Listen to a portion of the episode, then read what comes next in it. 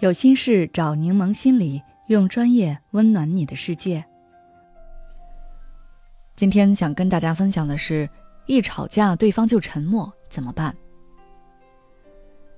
大家有没有过这样的经历？和对象吵架了，本来想好好掰扯掰扯，结果对方根本不接茬，闷声不语。和孩子拌嘴了，为了缓和气氛，主动叫孩子吃饭，孩子却一声不吭。只干饭不说话，菜也不夹。想起网络上的那句对话：“你为什么不回我？”我回了，回了沉默。他们就像鸵鸟，一遇到吵架这种冲突性行为，就如同遭遇危险，心里面很不安，就把头埋在沙子里。本来你准备大吵三百回合，把心里的难过、委屈通通倒出来，结果没人接。就像一拳打在了棉花上，让人更生气了。为什么有的人一吵架就沉默呢？可能有这样几个原因。第一，为了回避冲突。有的人害怕争吵会加剧问题，导致局势更加复杂。这种人可能认为保持沉默是避免争吵升级的最佳方式。比如，你和对象本来在为谁做饭、谁洗碗争执。吵着吵着，可能就上升到道德评价。你觉得对方没有责任心、好吃懒做，对方指责你蛮横强势，此时冲突就升级了。而如果你对象保持沉默，你一个人说着说着，可能觉得没意思就停嘴了，这样架就吵不起来了。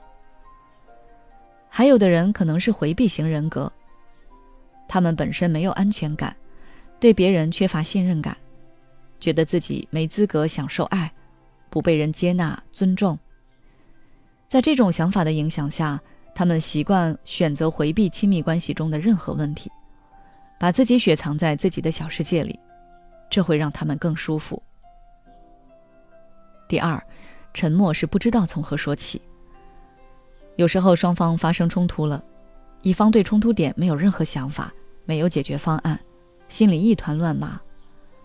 在这种情况下，他不知道该怎么说，在气头上说，又担心再次发生争吵，心里想着暂时让双方冷静一下，等想好了解决方案再和对方沟通商量，所以选择了沉默。第三，避免自尊心受伤。一些人可能之前经历过争吵，在争吵中受到了攻击，大大挫伤了他们的自尊心。也知道在这个节骨眼上说什么都没有用，甚至可能会加剧矛盾。有了前车之鉴后，为了保护自尊心，他们也会选择沉默。不过问题发生了，总归要解决的。那么该怎么和一吵架就沉默的人沟通呢？这里给你几个建议。首先，表达出你的情绪和感受，再说出你的意图。吵架后，如果对方一言不发，你可以先说说你的感受，但要注意，说话之前要调整好自己的情绪，不要在气头上说话。可以对着镜子说说话，看看自己是不是冷静下来了。同时，说话时不要带有道德评判、批评之类的字眼，只单纯表达你的心理感受，之后再谈谈你期望的结果，比如。我心里很难过，很害怕，因为你刚才的样子太凶了。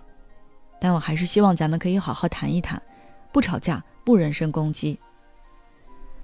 此时你已经表达了你的态度，相当于已经出了牌。接下来主动权就交给对方了，引导对方说话。如果对方愿意沟通了，你要表示出你的理解和尊重，摆出很愿意听他诉说的姿态。因为有时候对方选择沉默，是因为他们感到被忽视或不被重视。同时，也要给对方提供安全感。你要调整好自己的语气和姿态，收起你的攻击性，让他们感受到他们的意见和感受会被尊重，不会受到攻击或嘲笑。这样有助于打破他们的沉默，让他们更愿意表达自己。如果对方还是不想沟通，那就等他想沟通的时候再沟通，有沟通意愿的时候，沟通才会更有效。逼着对方沟通，反而容易适得其反。给对方一个缓冲思考的时间，有时能更高效的解决冲突。如果你想了解更多关于应对吵架的方法，可以微信关注我们的公众号“柠檬心理 FM”，后台回复关键词“吵架”就可以了。